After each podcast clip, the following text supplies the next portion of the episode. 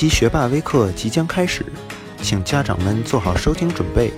更多学霸信息与学霸深入交流，请关注柠檬妈妈微信公众号。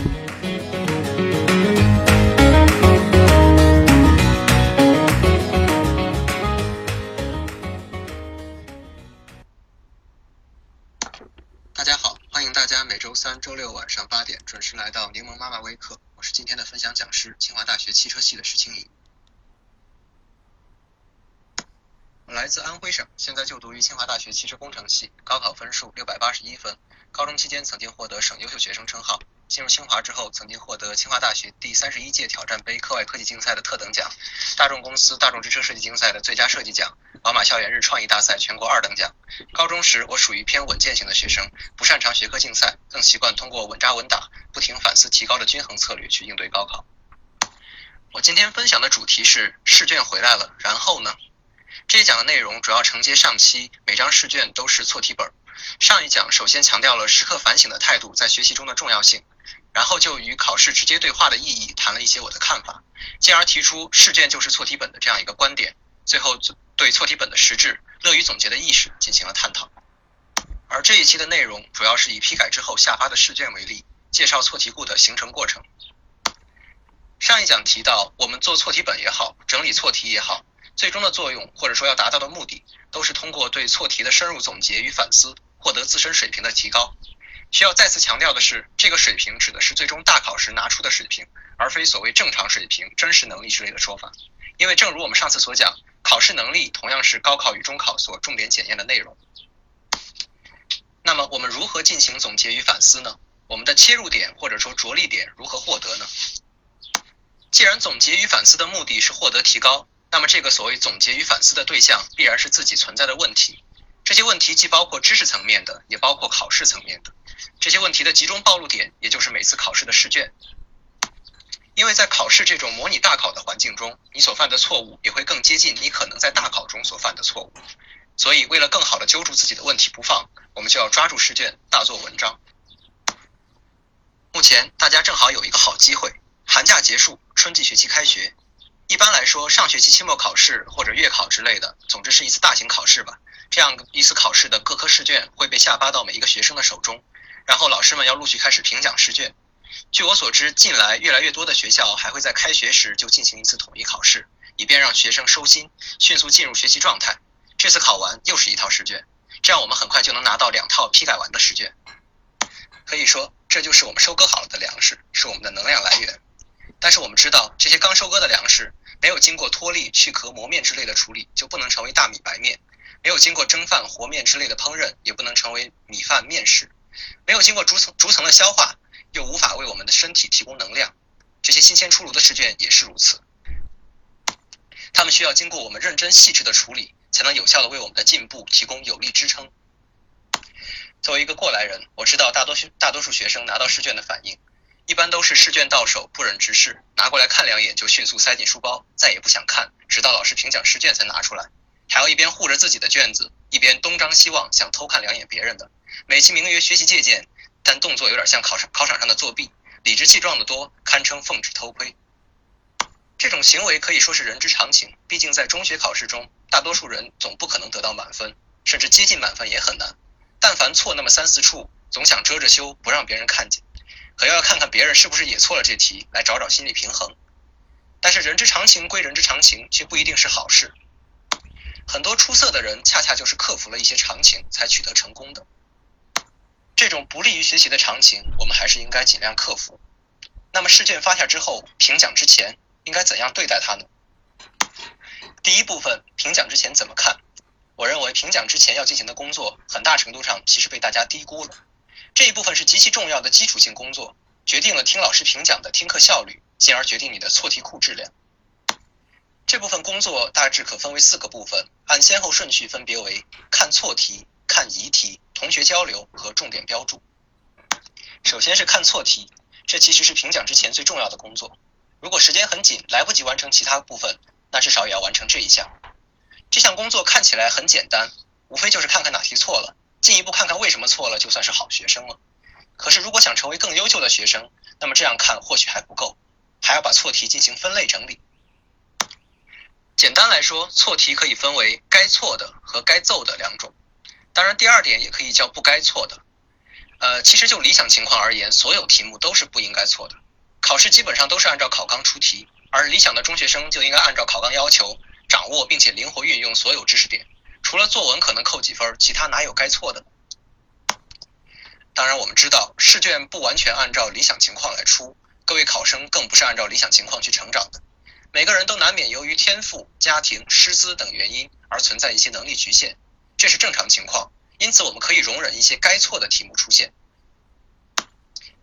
比如说，有些题目属于拔高性质，难度过高；有些知识呢，对于某一类学生来说太难掌握，或者掌握起来太费时间和精力。尤其是对于初三、高三这两个毕业年级的学生来说，如果你们耽误大量的时间去掌握一个并不很重要的边角知识点，可能是很不经济的。还有一些题目，尤其是文科类的这种论述类题目，包括文综啊、语语文、英语都算在内。啊，因为老师水平的差距或者学生眼界的不足，而无法达到个别的要点，这个这类问题其实应该说是可以接受的。因为上面说的有些是无法解决的，有些是解决起来得不偿失的。那么对于这类问题，学生可以尽量通过考试技巧来弥补，实在能力不及的，通常老师和家长也会相对宽容。而另一些所谓该揍的错误就不能轻轻放过了。这类错误，也就是说不该犯的错误，包括知识缺陷、粗心大意、做题技巧不足、时间安排不合理、扣小分等等。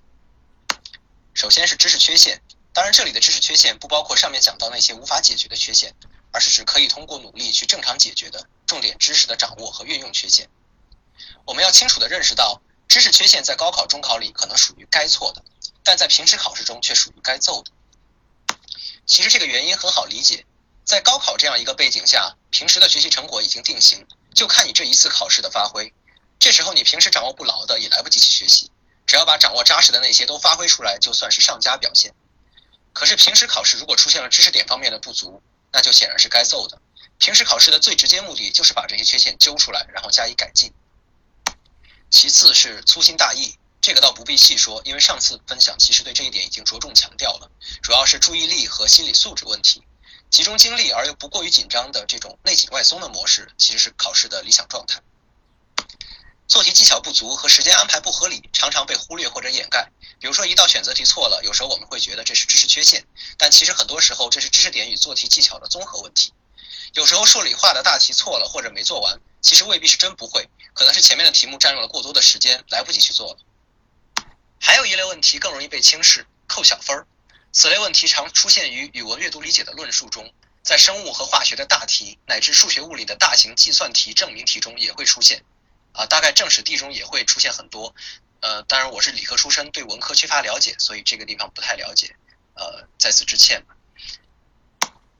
这种问题的出现的原因比较多元，可能是知识瑕疵，可能是语言不准确，也可能是卷面不整洁。当然，这类问题看起来不是很起眼。一个大大的对勾上面画了短短的一个斜杠，啊，无非就是半对嘛，不过是扣了一两分嘛。很多同学这个时候就放松了警惕，殊不知这一两分可能会对你的总分产生不可预计的影响。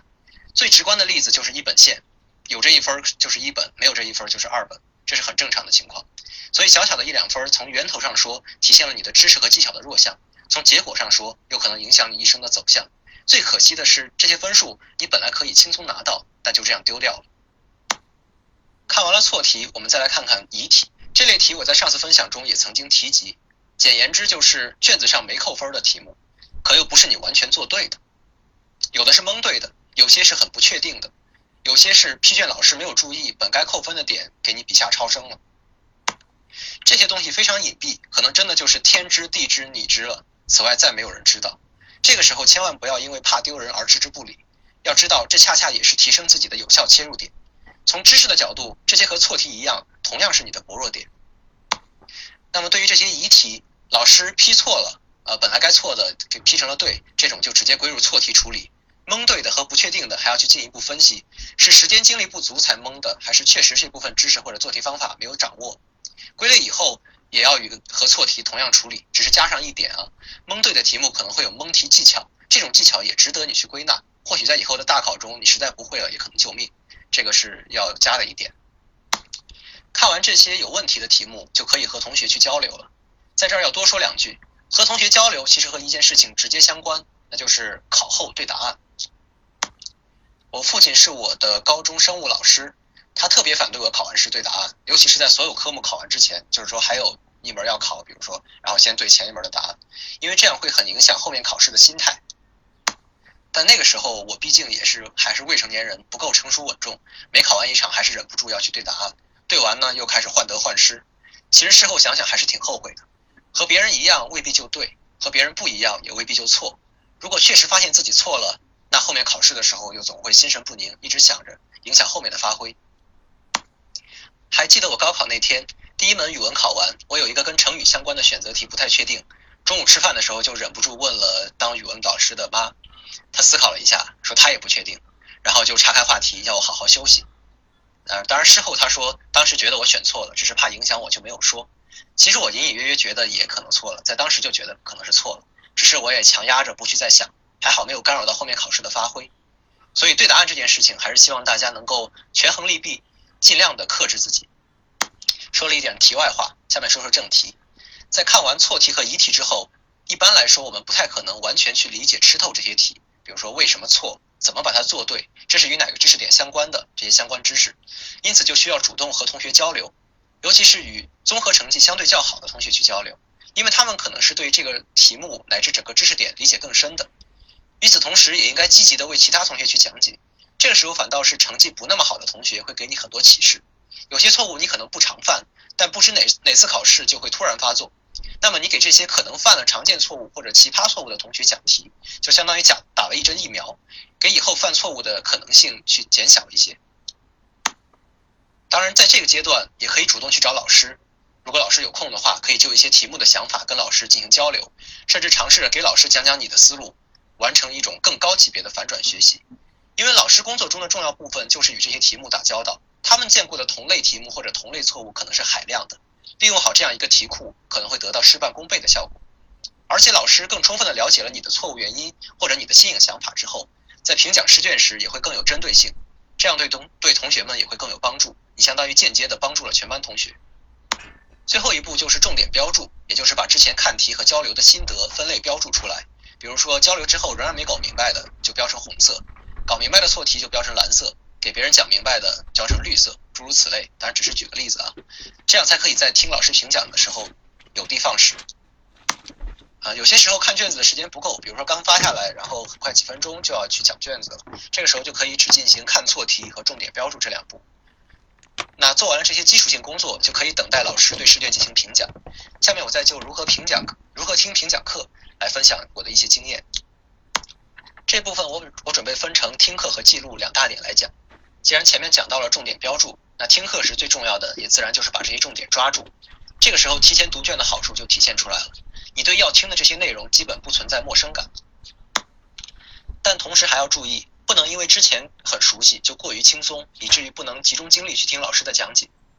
如果说吃透试卷是一场竞速赛的话，之前的读卷相当于给了你一辆高性能的跑车，相比未读卷同学的自行车，它自然是快得多。但如果你不听课，就相当于不去发动你的跑车，那这跑车再高性能也不过是一堆废铁，倒不如去努力蹬自行车。还有一点需要留神。如果有精力，那么在老师讲那些你做对了的题目时，也尽可能听一听。老师一般不会每题都细讲，他选择某道题来细讲，必然有他的原因，或者是这题很典型，或者是这题有很多人都做错了。那么这道题应当还是有听的价值。所以，如果你的如果你的精力足以支撑自己一堂课都高度集中精神，那就应该尽量多听。听课里的第二点是多给老师反馈。我父母就都是老师。我自己在大学也当过助教，上台讲过课，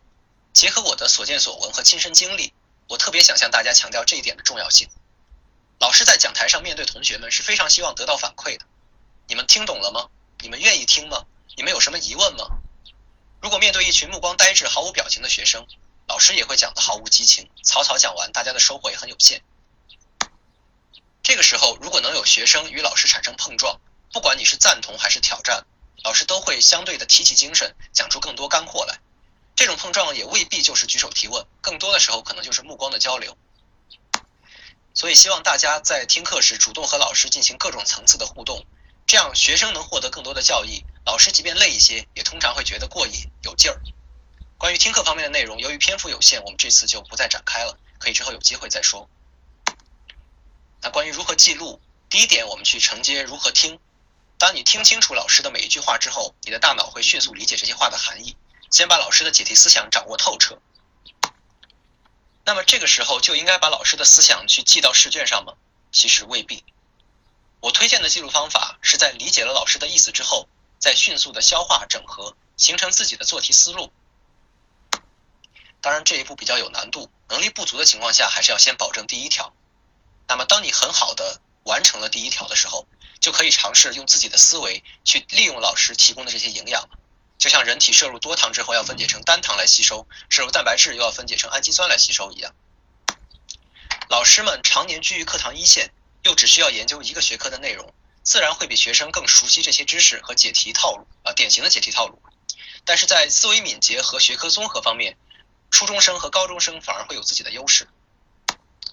比如说，物理老师费了很大的功夫去讲清楚一种方法，但是熟悉数学的你，也许很快就用自己的数学思维理解并且完善了。这并不是天方夜谭。呃，我在高中时候遇到了一一些这个呃学竞赛的同学就可以做到这一点，甚至在一些创新的解题技巧方面可以去反哺老师。其实这也是一种更高层次的反转学习。当你能在一些领域里给老师讲题的时候，你的水平那显然也就更高了。不过说句题外话，即便如此，啊，你给老师讲题的时候也应该注意保持对老师的尊重。尊重师长不光是因为他们水平比你高，当然前面讲的是一种呃非常高端的情景，呃，正常情况下你有能力的话，可以先试着师为生用，就是把老师的讲解掰开了揉碎了，塑造成自己的做题方法。想尝试的不妨就先从独特的记录方式做起。我高中时候的这种呃试卷评讲课的记录，除了我之外，大概没人能完全看懂，因为有很多奇特的符号啊、字母啊这种东西。我倒不是为了保密，只是因为这样记起来特别快，我有更多的时间去思考。那么老师评讲完了之后，我们又该怎样去处理试卷呢？把它们堆起来积灰吗？显然不是。下面我们来讲讲老师评讲试卷之后，我们自己如何去整理错题库。啊，我特意用了错题库这个词来和错题本区分。来强调它是一种抽象的东西，并不一定是一个实体的错题本。下面是我们的第三部分，评讲之后怎么做？首先，你应当确保在老师评讲之后，你可以完全弄明白试卷上的每一道题，并且能够对别人讲清楚。啊，能够讲清楚其实是一个更高的要求，但是它能够考验你对整个知识的体系的掌握。如果这一步做不到，还搞不清楚每一道题，那就应该去向同学或者老师求教。直到这张卷子上没有你不明白的地方为止。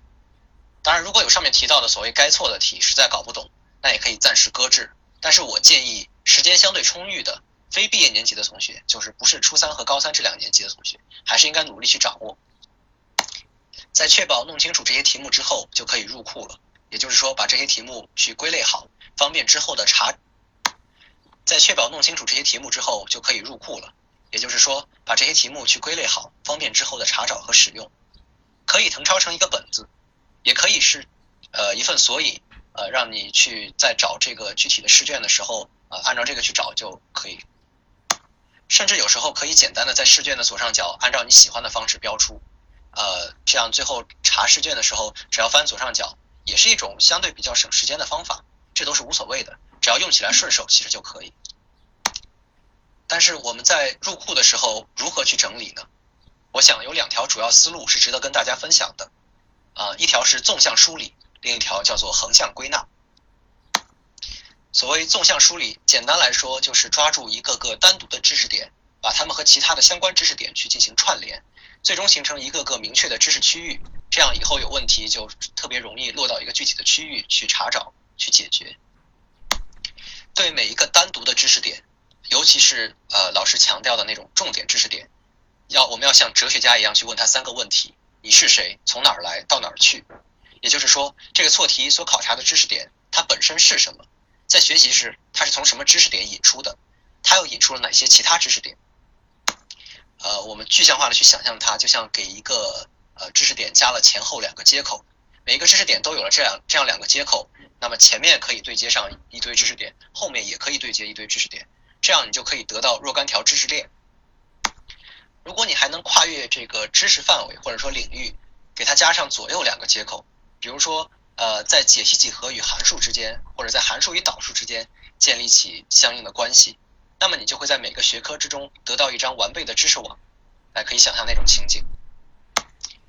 再进一步，如果加上跨学科的两个接口，就是在上下再加两个接口，比如说语文作文和英语作文有没有什么共同点？有机化学和生物里面的那些化学反应有没有什么共同点？呃，甚至会更呃跨度更大的一些呃接口，那么你最终将会得到一个融会贯通的知识体。这样你在面对中考或者高考的时候，你相当于是在用用整个一个知识体去迎战，而不是分呃分散的每一个具体的点，这样就相当于我大大提高了你在应对这些考试时候的成功率。至于横向的做题技巧归纳，其实不是很受关注，呃，这一点其实呃怎么说呢？可能有些时候是你从好学生到优秀学生的一个蜕变的关键。我个人感觉有些技巧还是非常实用的，呃，在你实在是遇到这种呃完全不会或者摸不着头脑的题目的时候，尤其是在这种高考、中考之类的大考中，有这些做题技巧以后，呃，不管是蒙也好，呃，尝试着夺得更多的分数也好，都会给你很大的帮助。比如说什么选择题选这个三长一短选最短之类的这种东西，当然不可以迷信啊，只是在你完全实在找不到方法的时候，可以尝试这么干。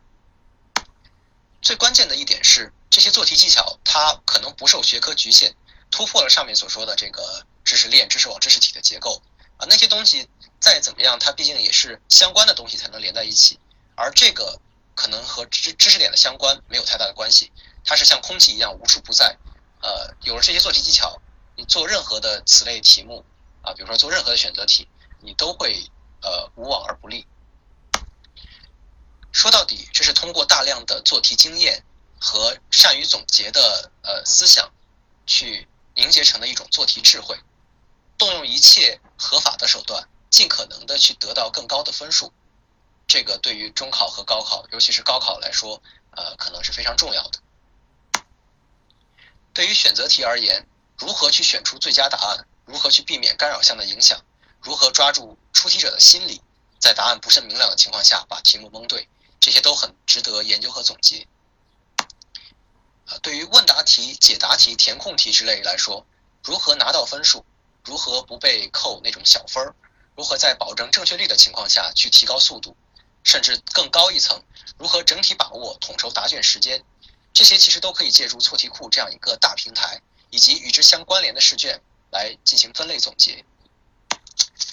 再说远一些，其实错题里面有些时候也能体现出你的考试心态的问题。呃，比如说我在考试的时候坐到某一个位置就特别急躁，呃，坐到某一个位置我就会过于谨慎小心，甚至回头来在检查的时候改错，呃，本来对的改错了这种现象，呃，这都很常见。呃，但是通过看错题横向来比较，呃，归纳做题技巧，其实就可以有效的解决这类问题。这些其实都是我们上次所提到的关于考试技巧层面的，或者说呃这个考试方法。所以我们今天是拿呃做过的批完的试卷，呃来做一个例子，呃向大家分享如何去面对自己的错题，呃如何去听老师评讲。如何在呃返回头来自己去整理，呃，这其实是也是一种呃积极的总结思想。我上期也提到过，呃，没有一种具体的学习方法是适合每一个人的，所以我今天提到的这些具体的方法，呃，大可不必呃严格去按照它去做，呃，只要掌握出一个适合自己的呃学习听课呃整理错题的方法也就可以了。我觉得重点的核心还是了解自己。并且善于总结。以上就是我本次分享的全部内容，感谢大家的聆听啊！大家有什么问题也可以提一下。呃，我觉得重点不在于这个学生他是初一还是初三，而在于呃这个学生本身的水平，或者说在数学方面的这个呃能力大概是什么样的。如果说能力比较强的，那自然应该多接触一些这样延伸的题目，因为他们可能在。另外的一些方面会对你的能力提高有好处，甚至对你的思维的锻炼都会有帮助。但如果是呃平时完成作业或者说考试的基础题就完成的比较吃力的情况下，那还是尽量先完成这些基本的东西。呃，这里想多提一点的就是，哪怕你是像我这样并不擅长竞赛类的学生，呃，只要你平时的这些成绩能够比较好，或者基础知识掌握的很牢固了，呃，有一些多余的精力和时间，我觉得也可以去尝试着做一些更高难度的题目。比如说，我当时高中的时候参加了数学、物理和生物三项竞赛，虽然最后都只拿到省三等奖，呃，其实对对最后呃自主招生啊。保保送什么的也没有太大的作用，但是我觉得对于我的思维锻炼还是作用明显的。我在高考的时候，高考数学有一道题目，其实就是因为联想到了之前，呃，数学竞赛时学到的东西，然后才呃成功的解出来的。这道题后来证明，其实难住了很多这个成绩比较好的学生。至于对于阅读的兴趣，啊，我相信每个孩子都有他的一个兴趣点，可能我们还是没有抓到这个兴趣点，或者说更多的时候把阅读仅仅仅局限在。呃，这个比如说语文书后面列的那个相关呃什么推荐书目之类里面，呃，他们总还是有自己的兴趣的。比如说，呃，哪怕是什么从历史、地理什么呃这些动植物啊这些东西，总会有的。小孩子总是有好奇心的，呃，所以我的建议是，尽量去找一些呃，在在他的兴趣爱好之内，并且还有利于他未来发展的。比如说，呃，这个做菜的时候，我们知道孩子一般爱吃肉。但是在做的时候，可以把菜呃做进这个，把蔬菜做进肉里面去，然后呃一道菜里面荤素都有，这样让他去愿意吃。所以当我们在讨论阅读的时候，实际上我们说的不是阅读这样一个东西，而是生活。呃，也就是说，这个孩子平常他喜爱的是怎样的生活，那他就会去阅读相应的东西。就像我们说玩手机一样，玩手机现在已经不是一个呃简单的。动作了，它可能是包括了你的生活方式。你玩手机，有的人是在看小说，有的人是在聊微信，有的人是在看书啊，有的人在背单词。所以这个还是要具具体的去区分对待。好，以上就是我对第一个问题的回答。这一点其实是孩子的天性，每个孩子其实都是爱玩的。呃，但如果他在学校学的还可以，一回到家马上就不想学习，只想玩，那么我觉得首先。可能需要家长需要去呃反思一下，是不是你平时呃回到家以后也是过多的在这种呃怎么说呢纯娱乐的这样一种生活方式上呃去花时间，这样导致孩子有样学样，回到家以后就也是无心学习。家长有时候需要做一定程度的表率，当然不是说家长就一定陪着孩子学习，只是说呃比如说终身学习这种理念呀，家长还是应该呃多做一些表率。如果说家长是因为工作太忙，没有时间去照顾、管理孩子之类的，那么可以考虑培养孩子的阅读或者学习习惯，呃，让他在家的时候自觉的去愿意学习，或者实在不行，呃，毕竟现在的这种课外辅导班什么的也很多，呃，可以考虑去通过这种途径来约束孩子。但是我想这一定不是一个长久的办法，一定要让他形成学习的习惯，呃，让孩子认识到学习是为自己而学，这其实非常难。但是让孩子呃无意识的或者说潜意识的回到家就愿意去学习，这可能还是呃有可能达到的。呃，比如说作业草草应付，我们可以去引导他去考虑作业草草应付，那你明天到学校怎么去面对老师？毕竟从您说的这样一种现象，我觉得他应该是在学校还是比较怕老师，所以学的还可以。那可以去用老师这样一个点去呃吓唬他，或者说去呃要求他。努力去面对呃这样一个呃学在家里学习的这么一个情况，就再说简单一点，比如说小时候孩子呃不听话，然后说大老虎来吃了你，其实是一个道理。啊，以上就是我对第二个问题的回答。嗯，这个问题还是我之前讲到过的，并不一定是初一的、初三的还是高三的孩子，而是说这个孩子他本身的兴趣在哪里，或者说他的阅读程度怎么样。如果他从小就读了什么《唐诗三百首》，然后把二十四史读了一遍，那这种孩子他初一的时候也可以读很深的东西。但如果他之前阅读比较少的话，那初一的时候就比如说可以按照最简单的，可以按照这个语文书后面那么一些参考书目去阅读。呃，至于其他这个什么数学啊、英语这这种东西，呃，我的阅读量不是很大，所以我觉得没太有资格去提这种建议。就语文方面的阅读或者文学这些东西，我觉得初中的时候，呃，一般是比较普世的，可能是毕淑敏之类的这种散文，呃，可能。在成年人看起来啊，有些东西是是比较重复的或者怎么样，但是孩子看看这种东西，呃，对于写作文呀，对于呃阅读理解啊，因为我知道初中的阅读理解就有阅读理解经常会出毕淑敏的文章，包括张丽君啊等等，啊，这个还是有帮助的。呃，但是我呃，我就是希望提醒一点，就是啊那种所谓校园文学啊。这个，尤其是一些呃现在的这种青年作家或者网络写手写的那种文字，呃，对于学生来说还是尽量少读。成年人读一读作为消遣还是挺好的，但是学生啊，除非你就准备走这条路的，你以后也当网络写手，那 OK，呃，你可以这么接着去阅读。但是对于一般的要去应试的学生来说，这种文字有可能会在不知不觉的时候影响你的写作这个风格，那这样。我了解的绝大多数语文老师，也就是未来的批卷老师，他们是很不喜欢这种风格的，啊，动不动就是一些小情怀、一些小情绪啊什么的，这种，呃，可能会很不招呃批卷老师的喜欢。总之，还是针对他的具体情况和个人爱好之类的，也可以去咨询一下呃各科老师有什么值得阅读的这种课外读物，呃，还有我觉得初中呢也可以就去读一些。他个人感兴趣的，可能跟学学业不关系不大的，但是这个时候，呃，多阅读一些这种东西，可能对以后呃大学乃至更往后的这个人生都会有帮助。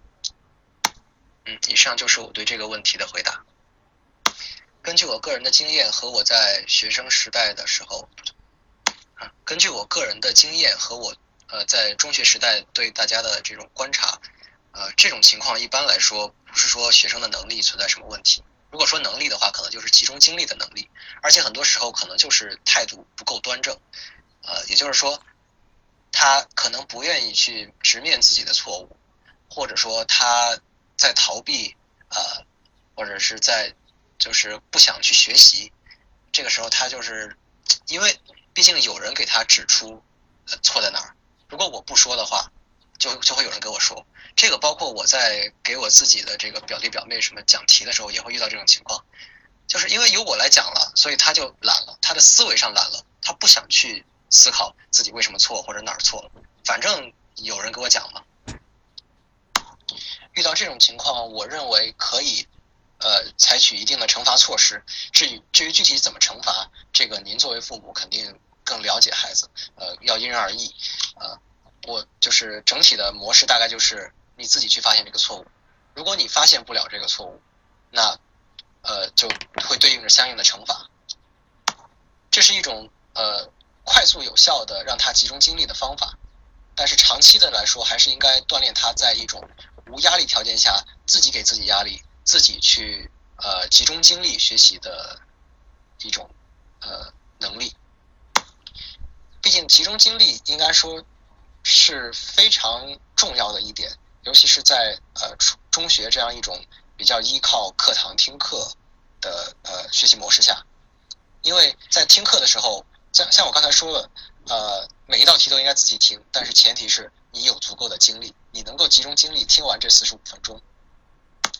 那么这里的潜台词就是，如果你精力不足，或者你不能保持四十五分钟集中精力的话，那你就会错过老师说的一些重点信息。啊，所以注意力的培养啊，应该说还是非常重要的一个课题。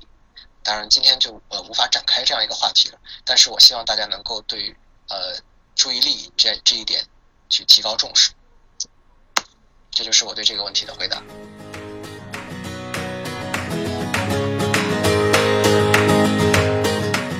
好了，本期微课结束了，欢迎大家关注柠檬妈妈微信公众号。与清华、北大学霸面对面交流。